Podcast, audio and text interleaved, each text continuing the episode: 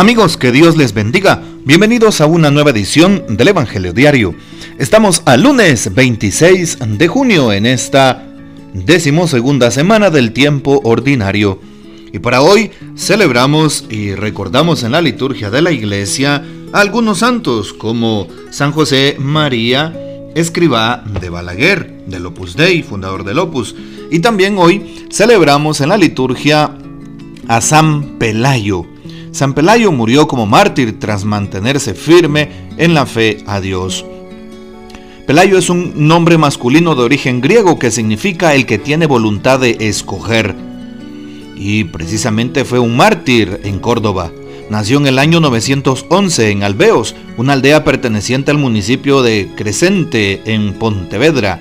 Fue educado por su tío Hermoigio, obispo de Tui, en el año de 920 acompañó a su tía y a la corte del rey de León a Pamplona, que estaba siendo asediada por el eh, Hal Ramá III. Tras la derrota cristiana fueron apresados. Mientras que su tío fue liberado al cabo de tres años, él permaneció como preso. Se cuenta que el califa le requirió contactos sexuales a cambio de riquezas y honores, siempre y cuando renunciase a su fe cristiana y llama la atención porque le manifiesta aquel santo, sí, oh rey, soy cristiano, lo he sido y lo seré por la gracia de Dios. Todas tus riquezas no valen nada. No pienses que por cosas tan pasajeras voy a renegar de Cristo, que es mi Señor y tuyo, aunque no lo quieras. Le dijo él entonces al califa. Su negativa le llevó a ser torturado, sufrió el martirio a manos de los musulmanes quienes le desmembraron con tenazas de hierro. Fue despedazado y sus restos fueron arrojados al río Guadalquivir en el año 925. Los cristianos de Córdoba recogieron lo que quedó de él y lo enterraron en el cementerio de San Ginés, mientras que su cabeza se guardó en el cementerio de San Cipriano. Entre el año 984 y 999, su cuerpo se trasladó a Oviedo, siendo finalmente depositado en el monasterio de las monjas benedictinas de San Pelayo. Así que, por ello, el día de hoy celebramos a San Pelayo mártir. Bien, para hoy también en la liturgia de la iglesia tomamos el texto bíblico del Evangelio según San Mateo capítulo 7 versículos del 1 al 5. En aquel tiempo Jesús dijo a sus discípulos, no juzguen y no serán juzgados, porque así como juzguen, los juzgarán, y con la medida que midan, los medirán. ¿Por qué miras la paja en el ojo de tu hermano y no te das cuenta de la viga que tienes en el tuyo?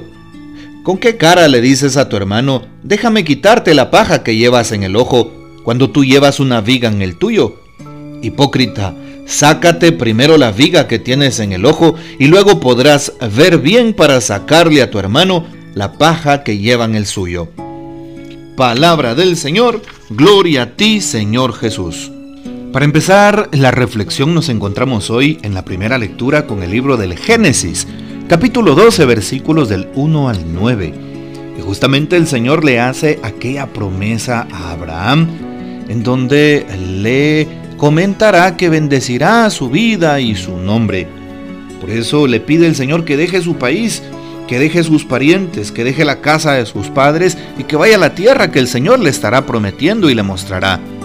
Por eso le dice, haré nacer de ti un gran pueblo y te bendeciré, engrandeceré tu nombre y tú mismo serás una bendición. Y justamente estas mismas letras, esta frase el Señor nos la dice a nosotros, engrandeceré tu nombre tú mismo serás una bendición. ¿Será que soy una bendición? ¿Y para cuántos? Será la pregunta hoy. Estaré bendiciendo a mi gente, a mi familia, a mis amigos, a mis compañeros de trabajo, de labores, de iglesia, de oficina, de colegio, de estudios. ¿Estaré siendo una bendición como el Señor lo dice hoy?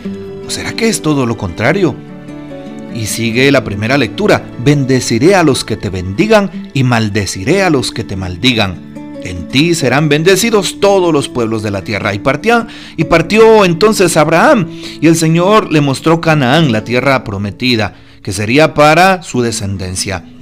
Bueno, qué importante es saber que Dios sus promesas las cumple. Promete a Abraham más adelante multiplicar su descendencia. Promete a Abraham que le dará una tierra nueva y el Señor lo cumple. Si el Señor cumple todo eso en un pueblo pequeño, ¿verdad? Abraham, pues con Abraham empieza el pueblo de Israel, una pequeña porción de Dios, del pueblo de Dios. ¿Cómo no va a cumplir esas promesas? Esas promesas en tu vida y en mi vida. La promesa de que cesen esos problemas. La promesa de sanación de esa enfermedad. La promesa de restaurar tu matrimonio.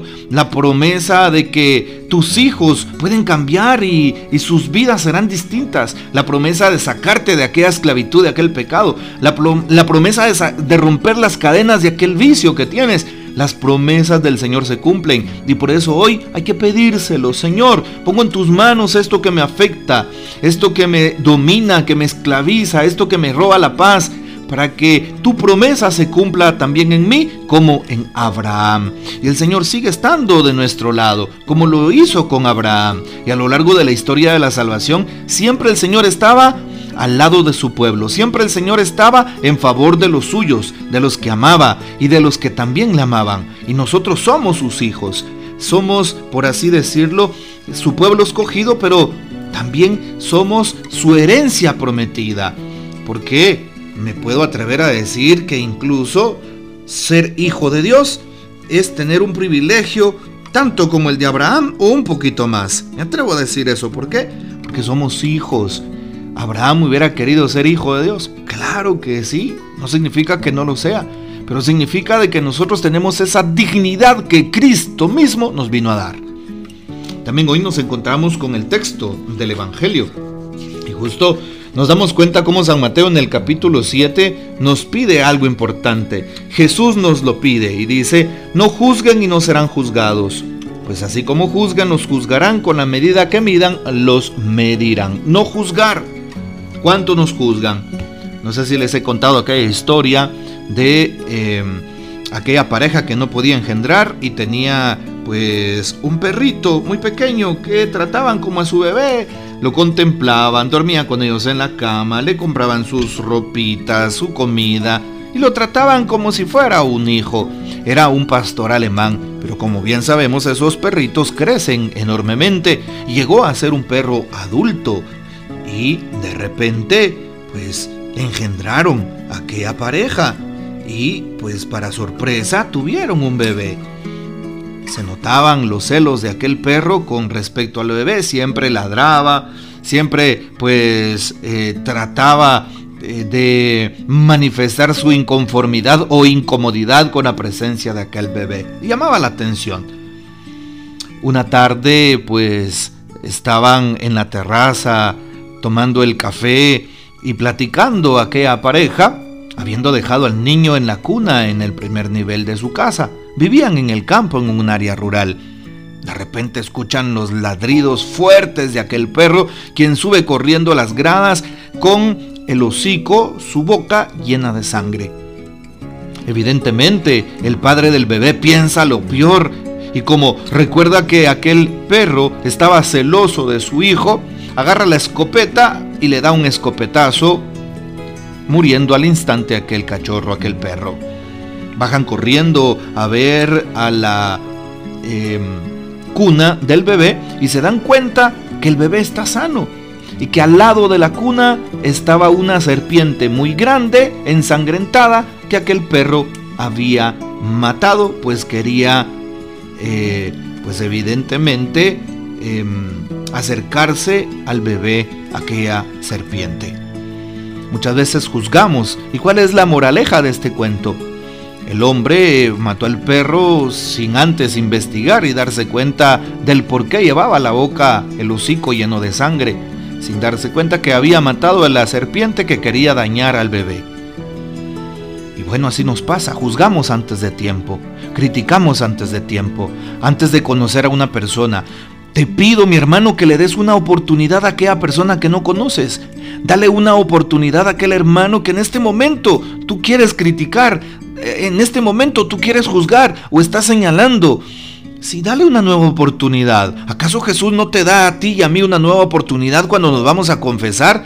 No nos da una nueva oportunidad cuando nos da vida, porque un día más de vida, abrir los ojos significa que Jesús me está diciendo, creo en ti, confío en ti y te doy una nueva oportunidad porque te amo. Bueno, pues nosotros también deberíamos de hacerlo con el prójimo. Pidámosle esta actitud a Jesús, una actitud que brota del encuentro con Él, una actitud que viene del amor y del perdón a los demás. Y por eso hoy nos invita el Señor a no ver los defectos del prójimo. Hoy que celebramos a eh, precisamente San José María Escribá, él también decía una frase que él retomaba del santo cura de Ars. No te escandalices por por los pecados del prójimo, más bien escandalízate por tus propios pecados. Así es, por eso no miremos la paja en el ojo de nuestro hermano, pues nosotros no nos hemos dado cuenta que llevamos una viga en el nuestro. Así es, es decir, no juzgar ni eh, señalar a nadie, porque no tenemos esa solvencia. Todos somos pecadores, todos nos hemos equivocado, todos necesitamos de la misericordia de Dios y de una nueva oportunidad. Que el Señor nos bendiga. Que María Santísima nos guarde y que gocemos de la fiel custodia de San José. Y oramos por las autoridades que el Señor eh, también pone en nuestro país para que el Señor nos bendiga y guarde. Y la bendición de Dios Todopoderoso, Padre, Hijo y Espíritu Santo, descienda sobre ustedes y permanezca para siempre. Amén. Comparte este audio y hasta mañana.